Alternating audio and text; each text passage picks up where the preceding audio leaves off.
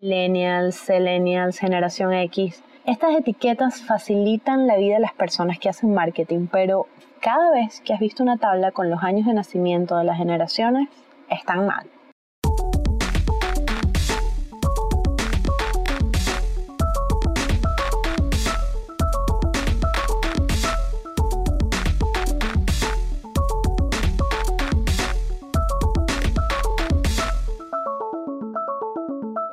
Bienvenidos al tercer capítulo de Better Digital.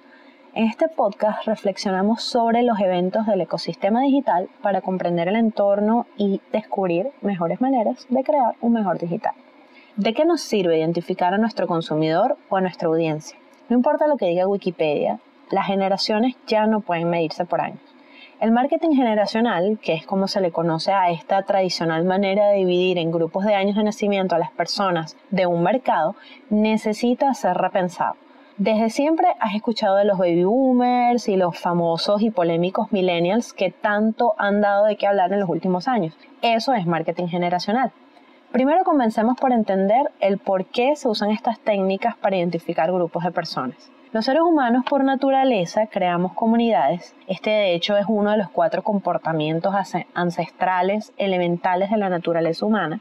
El comportamiento de sostener comunidades y de pertenecer a una identidad grupal.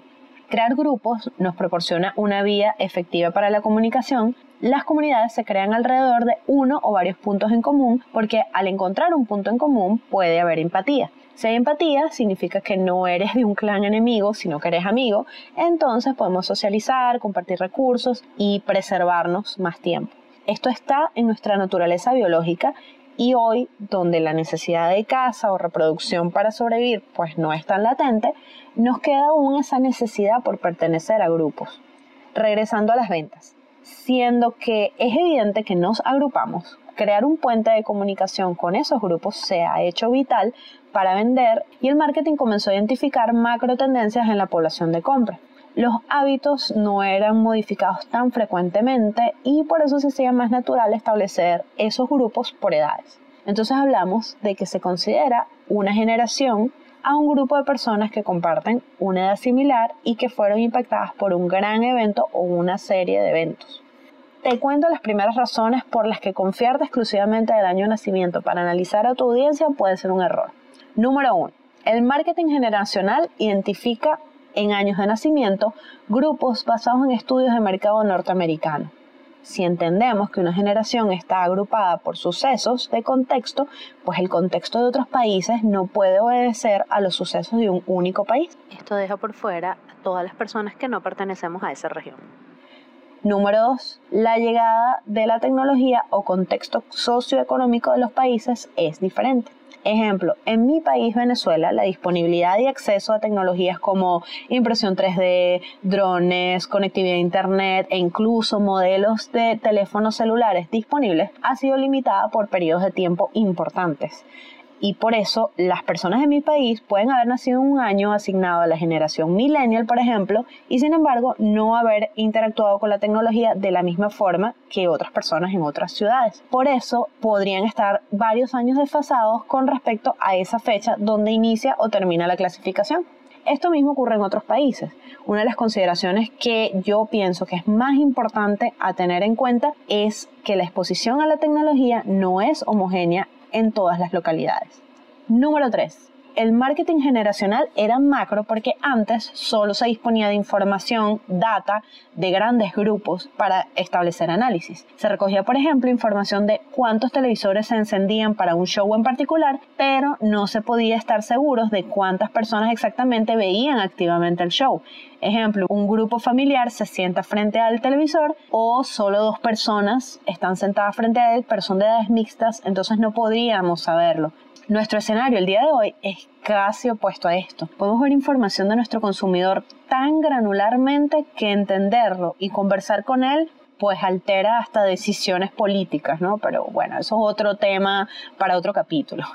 El punto es que de macro observación hoy podemos pasar a ver con lupa los comportamientos y los hábitos de las personas. Así como en otra oportunidad hemos conversado sobre cómo la tecnología se está quedando corta a la fecha para ayudarnos a expresar nuestras emociones, lo mismo está pasando con el marketing generacional. Muchas personas que quizá deberían entrar en el criterio de millennials, por ejemplo, por su año de nacimiento, seguramente sienten que no los representa y que se están quedando por fuera de toda descripción. Esto también pasa porque existen solapamientos que producen un concepto de generaciones cúspides, que son una especie de mezcla en las macro tendencias y tienen características de una generación matizadas con la otra. Los cúspides o divergentes, como los acuñó muy ocurrentemente en una creativa en la agencia donde trabajo, evidencian que los matices entre estos grupos se vuelven a veces difusos y se hacen difícil de separar los macros. La tecnología ha impactado significativamente nuestra forma de vivir. Gracias a la tecnología ahora existen, por ejemplo, nómadas digitales, que son aquellas personas que pueden trabajar conectados sin estar atados a un lugar físico fijo. Eh, gracias a la tecnología podemos rentar hogares en lugar de hoteles, podemos vender productos sin necesidad de una tienda física, comunicarnos en otro idioma sin necesidad de, de hablar el idioma. Y esto ha cambiado nuestros hábitos y los continúa cambiando. El investigador Jason Dorsey, junto con el instituto que lideriza, que es el Centro de Dinámicas Generacionales, hablan precisamente de este cambio en la lectura de las generaciones y de cómo son más influenciadas por el impacto tecnológico o eventos como el 11 de septiembre que por las mismas fechas de nacimiento. Yo los invito de verdad a que conozcan un poco más sobre él y el instituto, los invito a que vean su charla TED sobre este tema y que lean un poco más sobre los findings que logra este instituto. Ellos se especializan en millennials, en generación Z, que es la generación que viene después de los millennials, eh, pero tienen takes muy interesantes sobre esos comportamientos que hacen característicos a los grupos que identifican y sobre todo en que son análisis basados en comportamiento. Los tiempos de cambio por generación eran más marcados en otras décadas porque las personas y los ciclos de eh, etapas de vida eran relativamente estables. Y uno de los factores que está dando más forma a nuestras vidas actualmente son los cambios tecnológicos. Efectivamente, todos estos cambios se manifiestan en gran parte por los servicios digitales que tenemos a nuestra disposición.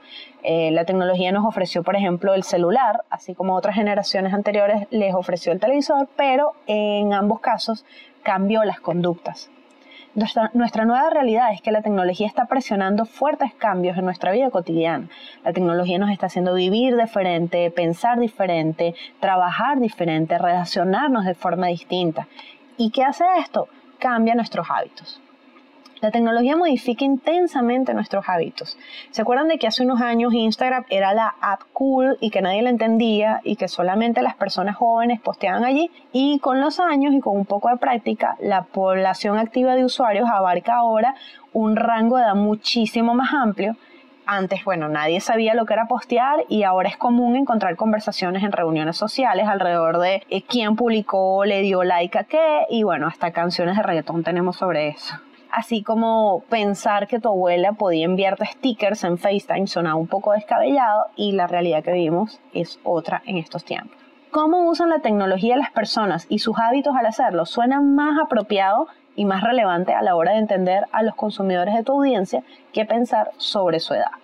No solamente pensar en las personas que usan la tecnología, sino también en las personas que no la utilizan, ya que la percepción del mundo y la relación con otras personas, productos y servicios tiene que ver con el hecho de que lo hagan fuera de la tecnología.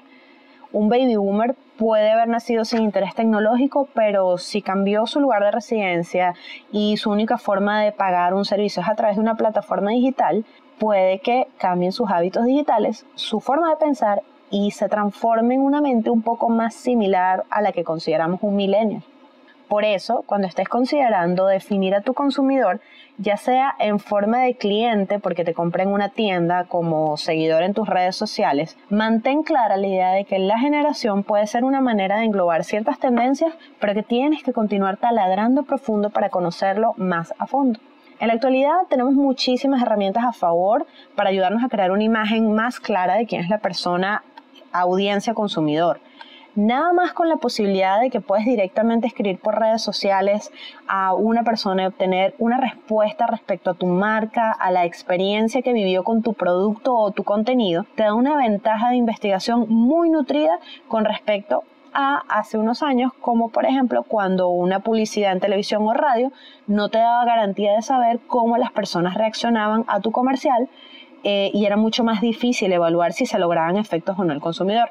Y hoy, literalmente, podemos obtener una reacción en plataformas sociales con los quick reactions y las herramientas de emoción. Conversar te ayuda a conocer.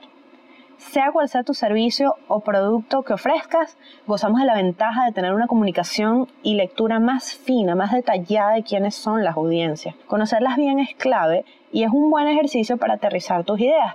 Velo como cuando tienes un interés romántico y aspiras a llegar a una relación. Este ejercicio es súper simple y yo creo que todos podemos probablemente identificarnos y ayuda a que rápidamente entiendas las claves para hacerlo. Cuando nos gusta una persona, uno, estamos atraídos por una razón, queremos entablar esa relación por una razón. Dos, nos encanta saber muchas más cosas de esa persona. Tres, mientras más sepamos de esa persona, nos ayuda a entender qué tenemos en común con ella y ahí es donde se enciende la chispa. ¿Cuándo es bueno considerar el marketing generacional? Bueno, muchas veces cometemos el error de pensar que mi producto o servicio es para todo el mundo y ahí es donde tenemos que hacer el primer gran freno. Esto nunca es cierto. Mientras pienses más detallado tendrás resultados más acertados porque vas a poder balancear tus esfuerzos. Vas a tener más casos de éxito o lo que se llaman conversiones si te enfocas en mirar granularmente quiénes son esas personas a las que quieres cautivar. Recomendaciones, no te centres en el año de nacimiento, revisa los hábitos. Cuando revisas los hábitos, considera que estos hábitos pueden cambiar cuando las personas entran en una nueva etapa de vida. Esto como por ejemplo cuando una generación Z pasa de estar viviendo con sus papás a vivir en otra ciudad eh, solo o en una residencia porque empezó a estudiar en la universidad. Entonces, ¿cómo se relacionaba con, por ejemplo, la compra de comida en un supermercado? Va a ser diferente en la situación cuando vivía con sus papás que ahora que vive solo. Eh, o también cuando un millennial que había estado empleado decide comenzar un emprendimiento propio. Las etapas de vida marcan un punto común de análisis que te puede resultar familiar, pero el contexto hace toda la diferencia y le da un color completamente diferente a la situación. Clasificar a tu consumidor como Gen Z, Millennial, Gen X es efectivo para ayudarte a identificar un patrón de entrada, un gran macro, pero no es por supuesto ni lo absoluto ni la respuesta final.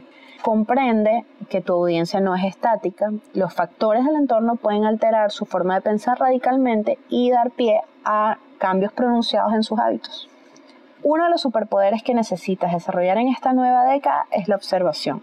Si sientes que aún no has fortalecido ese poder, pues te voy a dar una pequeña ayuda con una herramienta que compilé para ti es una guía descargable para que puedas comenzar a juntar información sobre tu consumidor y hacerte nuevas preguntas, preguntas interesantes sobre él y así comenzar a conocerlo mejor. Voy a dejar el link en la descripción de este podcast para que puedas descargar esta herramienta o puedes también escribirme por Instagram para pedirla y así hacértela llegar esperando que le puedas sacar muchísimo provecho.